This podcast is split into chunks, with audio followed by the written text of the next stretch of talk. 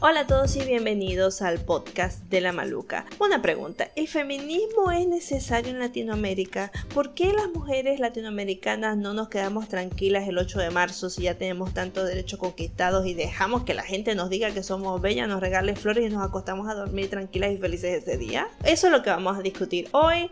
Yo soy Katni Ferrer, ilustradora de arroba maluca Espero que les guste mucho el programa y me gustaría saber después sus comentarios. Vamos a darle play esto ya.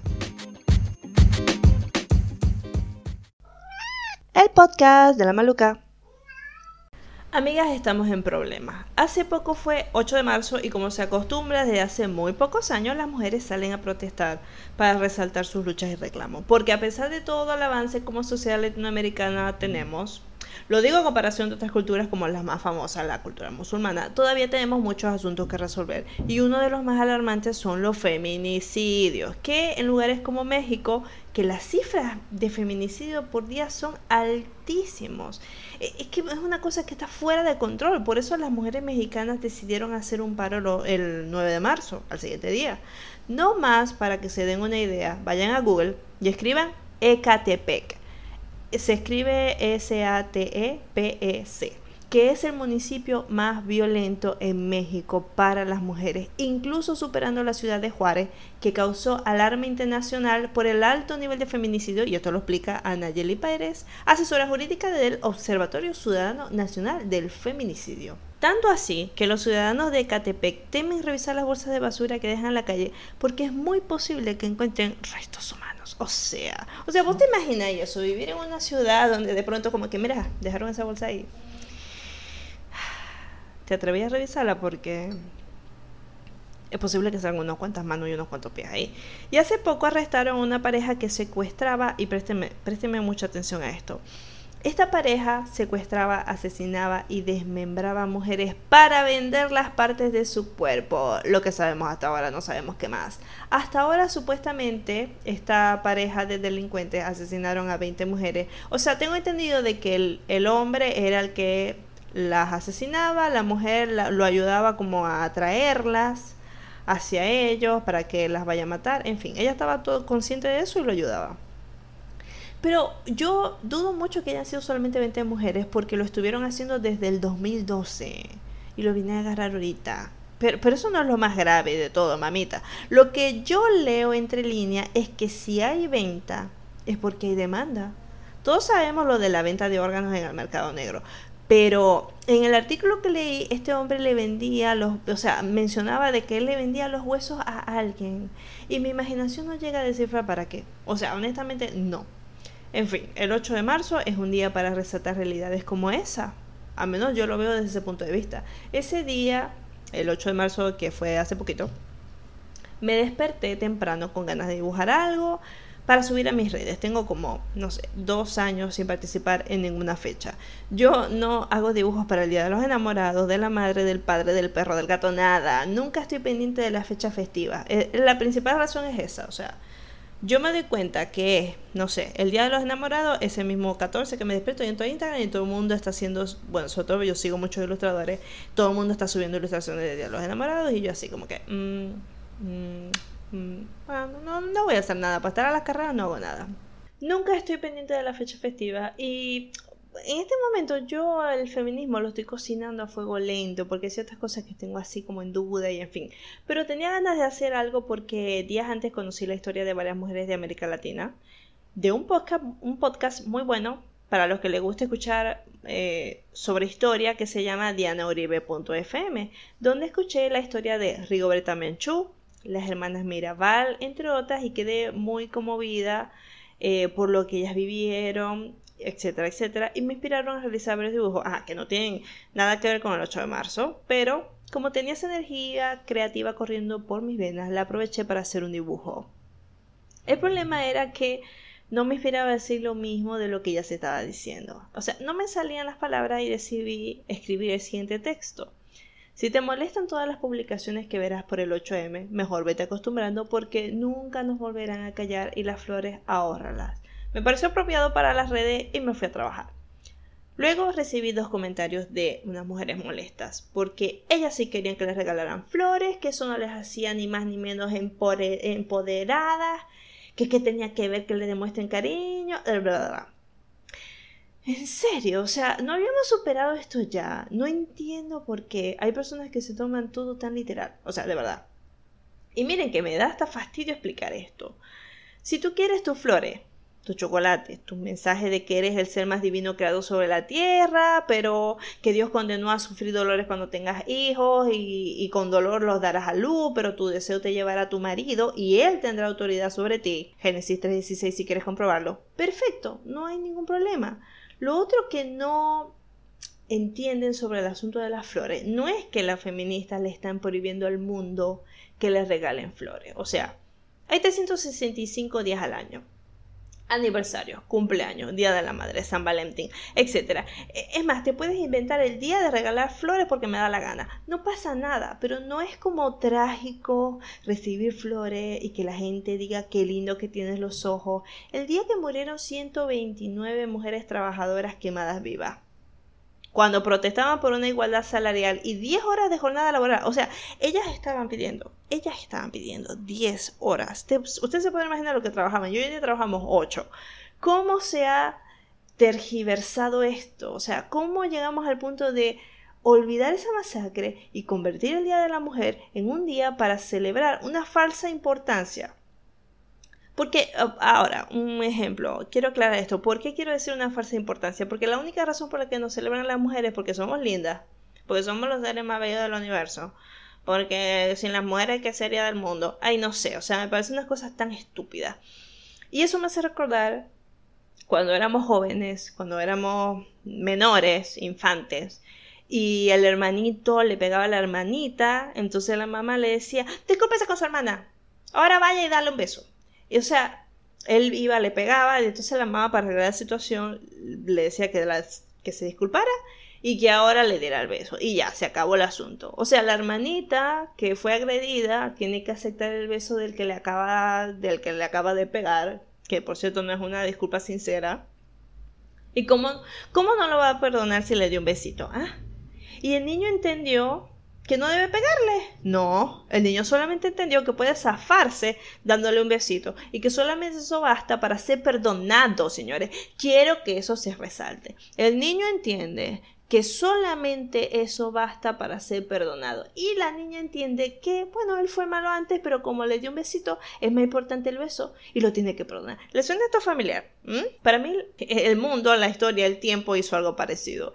Quemaron a esas 129 mujeres y las décadas siguientes le dieron un abrazo y un besito. Dios. Mal. Pero bueno, cada quien a lo suyo. Si tú te sientes cómoda celebrando el Día de la Mujer como se solía hacer, bien pero con conciencia mínimo. Si tú entiendes las luchas de las que salen a la calle, las razones por las que no quieren recibir obsequios como yo, y las respetas, 10 chocolates para ti. Eso sí, nadie te puede condenar por eso, tampoco, porque sin querer, sin intenciones, eso fue lo que sucedió. Las mujeres que me comentaron se sintieron atacadas por mi ilustración. Aunque esto me parece tan insignificante, o sea, este debate que se justifique o no los obsequios el 8 de marzo, que tiene cero relevancia con todas las verdaderas razones por las que hay que levantarse ese día. Quise aclararlo porque es una piedra en el zapato que las personas se tomen las cosas de forma tan literal y que rijan estos temas en base a opiniones y caprichos, pero es que este minúsculo ejemplo se puede aplicar a otros mucho más grandes.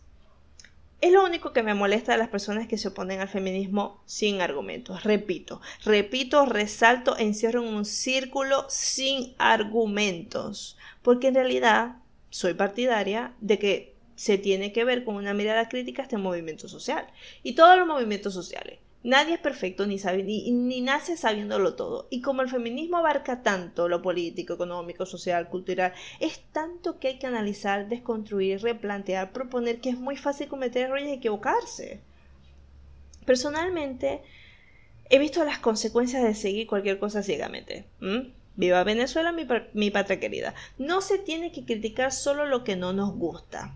Y por eso de vez en cuando veo los videos de Roxana Kramer, quien es como lo describen en los portales de noticias, porque me puse a googlearla un poco antes de, grabar este podcast, es una filósofa en contra del feminismo hegemónico. Se define como una estudiosa de los temas de género y fundadora del feminismo científico y creo que de eso voy a dedicar un episodio de este podcast más adelante.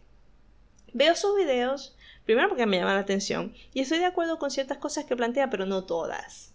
Me gusta mucho que me haga dudar, que eh, empiece a cuestionar cosas que, que daba por sentadas, me obliga a investigar y luego, luego de eso yo concluyo si estoy o no de acuerdo. Uno de sus videos que más me gusta se llama Crítica del libro de Malena Pichot.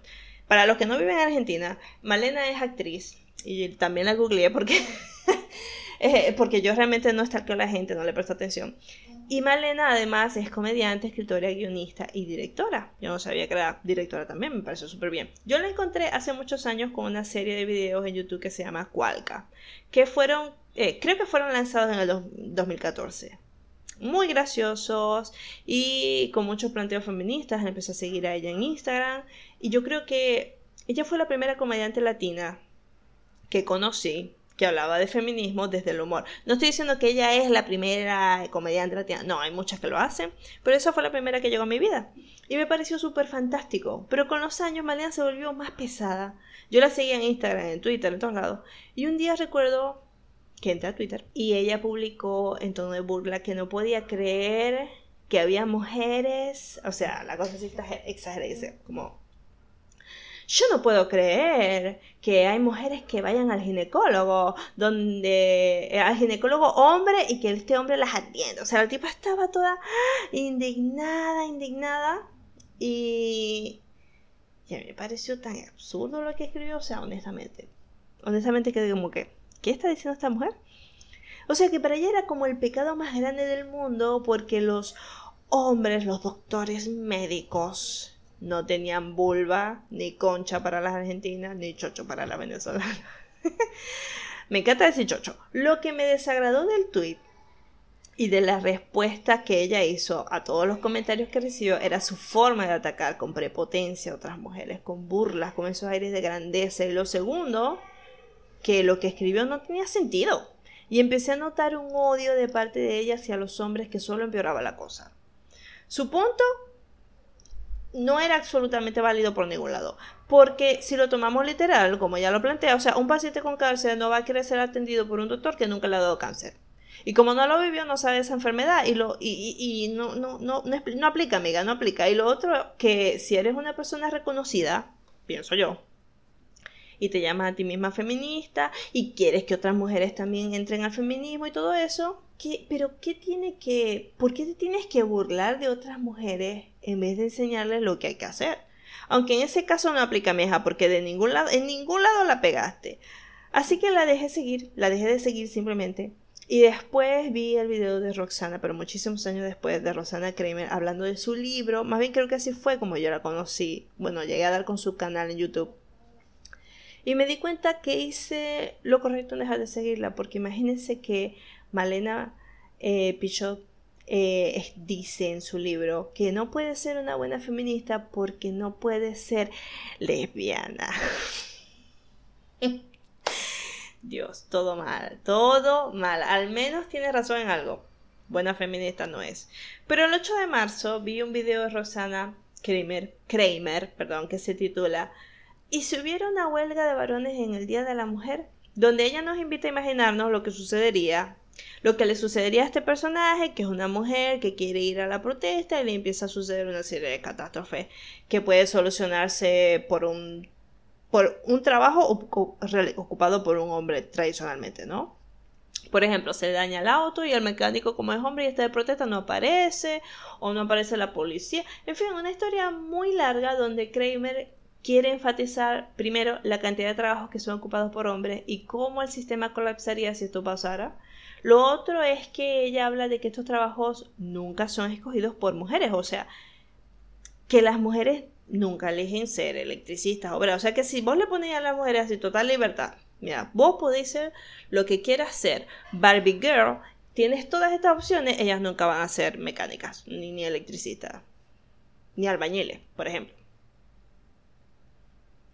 Eso sí, ni se les ocurra leer los comentarios que les deja la gente en sus videos porque van a querer, querer caerse para atrás.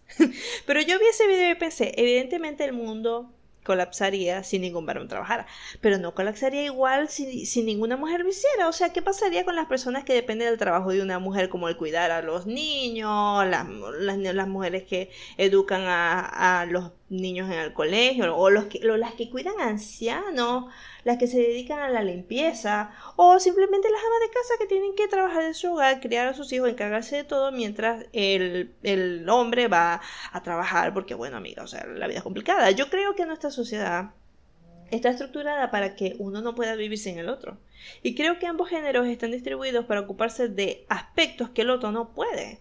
Al finalizar el video, Krimer dice que el movimiento feminista ha ganado eh, o ha conquistado muchas cosas y que todavía le faltan algunas por conquistar, pero que a los hombres les falta más. Y ella luego concluye, feliz de la mujer, el patriarcado no existe. Me pregunto, ella dice que el patriarcado no existe porque las mujeres estamos viviendo en un mundo súper cómodo, donde los hombres son los que llevan los peores trabajos y la peor parte.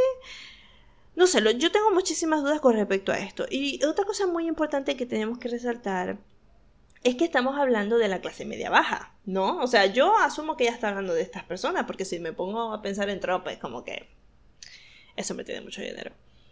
Eh, em, no sé, o sea, realmente imagino que está hablando de personas de clase media baja, quienes tanto hombres como mujeres tienen menos posibilidades de tener mejores condiciones de trabajo y buenos trabajos trabajan más horas, tienen trabajos más... Eh, con muy malas condiciones, con mucho más trabajo físico. Si, si, vemos en los países de extrema pobreza, vamos a ver mujeres, hombres y niños menores de edad picando piedras en una cueva. Una vez escuché una frase que decía algo así. Si tú lo estás disfrutando, alguien está pagando por eso. Como ejemplo, esa ropa que te compraste que no estaba a mal precio, súper linda, que dice en la etiqueta hecho en la India, que posiblemente proceda de una de las fábricas textiles que existen en Asia, donde muchísimas mujeres trabajan más de 10 horas con muy mala paga, en malas condiciones, como el caso de la tragedia del macro taller textil de Dhaka, en la capital de, de Bangladesh, donde en el 2013 murieron más de 3, más de mil personas tras el derrumbe del edificio de nueve plantas, su mayoría mujeres costureras, y que atrajo la atención mundial del trabajo esclavo que ellas aún hoy en día padecen. Bueno, y después se hizo todo un ataque a estas fábricas que tuvieran unas buenas estructuras, en fin, en fin. O sea, hay una larga historia detrás de eso que me gustaría muchísimo que ustedes averiguaran si están interesados. Otro ejemplo si te quieres comer una rica ensalada de aguacates o paltas, como le dicen en Argentina, yo no sé que en otros lugares le dirán paltas, pero en Venezuela le decimos aguacates. Verifica si tu aguacate es procedente de Chile. Porque si es así, mi amor, estás disfrutando gracias al padecimiento de los pobladores de Petorca en Chile, donde el agua está privatizada y las grandes compañías que cultivan el aguacate secan y extraen los ríos para cultivar los aguacates, amigos. ¿Sabes cuántos litros de agua necesita una, un aguacate para o sea, un árbol de aguacate, para producir? Demasiado. Que necesitan, o sea, son muchísimos litros de agua. Y resulta y acontece que las condiciones climáticas de Chile no son óptimas para eso, porque me da la impresión de que Chile es como una especie de desierto. O sea, básicamente se están adueñando de toda el agua afectando la vida de los habitantes, sus cultivos, todo. O sea, ¿sabes qué es vivir sin agua? Y el gobierno de Chile ni vivo, ni muerto, ni desaparecido. Y esto está siendo afectado por mujeres, hombres y menores de edad, infantes. O para no ir tan lejos, si estás escuchando este podcast a través de tu teléfono, tienes un pedacito del infierno que se ha desatado en el Congo, en África. El coltán es un mineral utilizado para las baterías de nuestros teléfonos y si todos los seres humanos vamos a tener uno, te podrás imaginar la cantidad de dinero que se maneja detrás de este mineral. Y con ello, las más crueles de las explotaciones eh, humanas, los crímenes, mafias y un verdadero infierno que viven hombres, mujeres y menores todos los días en el Congo. O sea, la realidad es que la situación es muy compleja. Pero eso no quiere decir que el movimiento feminista que nos corresponde no tenga validez pienso yo, porque si te lo vas a poner a comparar a la final es como que, esto es mucho más grave que esto y esto es mucho más grave y siempre vamos a conseguir cosas muchísimo más, grandes, más graves que lo otro. O sea, que sea más necesario en Irak que en Buenos Aires, es lo que yo quiero decir. Yo aclaro algo. Yo opto porque si se van a reclamar cambios, los hombres tienen que estar incluidos. O sea, no apoyo las leyes que favorezcan a las mujeres exclusivamente. Y en esa frase de Kramer, que a los hombres les falta muchísimo por conquistar, que asumo que habla de los hombres de clase baja, Sí, me parece cierto. Necesitamos que el hombre reaccione y que quiera ser parte de un cambio, que se dé cuenta cómo el practicado lo afecta y ver si de una buena vez podemos contar con una sociedad sana y libre para todos.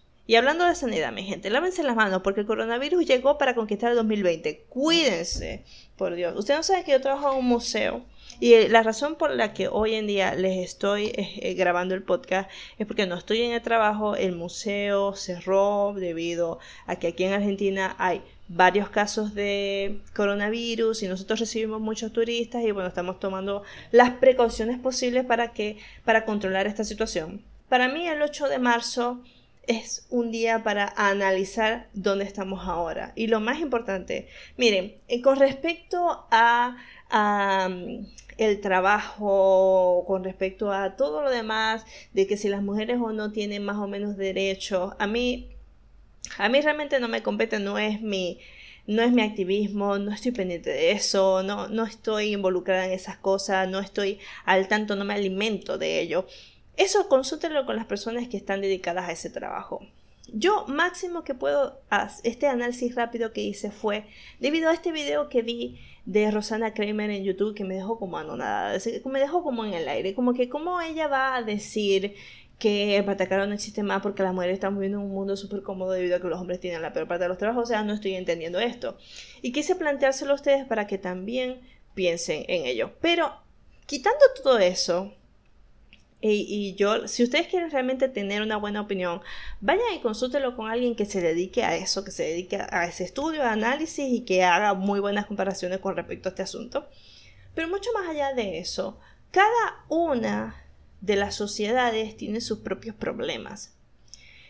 Y cada uno de los países tiene que enfrentar sus propias realidades. Nosotros no podemos mezclarnos entre todos, no podemos justificar o quitarle la importancia comparándonos con, con, otras, con otros países que no cumplen con nuestras realidades.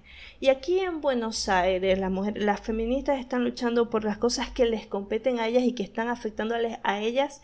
Y el hecho de que los hombres... Eh, no estén reaccionando de igual forma, de que los hombres estén sufriendo cierto tipo de consecuencias, yo creo que sería lo más grave del asunto, pero es que ellos no se organizan, no se sientan a hablar, no se sientan a analizar y por qué no puede existir una sociedad donde nos sentemos todos a decir, amigo, esto me está afectando. Y que él diga, bueno, a mí también. Bueno, ¿qué te afecta a ti? ¿Qué te afecta a mí? Vamos a ver cuáles son los pros, los contras, qué, en qué me está beneficiando a mí y a ti, ¿no? En qué te beneficia a ti y a, y, a mí no. Y vamos a intentar hacer que esto sea lo más equilibrado posible entre todos. Es mucho pedir, es lo que yo me pregunto. Pero sería lo más ideal. Eh, y lo otro también, volviendo a lo que les estaba diciendo, es que para mí lo más importante del 8M es seguir luchando porque se pierdan menos vidas. Y por cierto, Roxana tiene un, un video hablando sobre eso, sobre la violencia que reciben los hombres, entre otras cosas. Pero es un día para empezar a pensar sobre esas cosas. Es como, si tú nunca te lo planteaste, empiézatelo a plantear. Así como no sabías que en tu teléfono había un pedacito de coltán, o sea, así de sencillo. O no sabías que el aguacate que te comiste ayer le estaba quitando el agua a un pocotón de ciudadanos en, en Chile.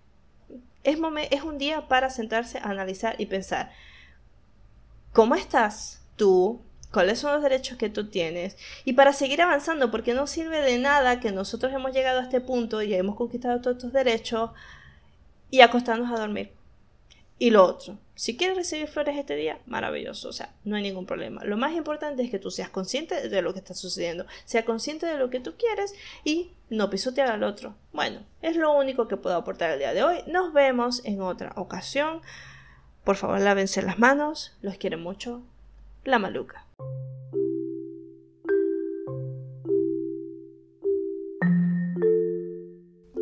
Puedes escribirme a mi correo holamalucas.gmail.com enviarnos todas esas historias que quieres compartir o te gustaría que compartiéramos o puedes escribirme a arroba malucapisokf en Instagram arroba malucapisopodcast en Twitter y en Facebook Katni Ilustraciones. Así que te estoy recibiendo por allá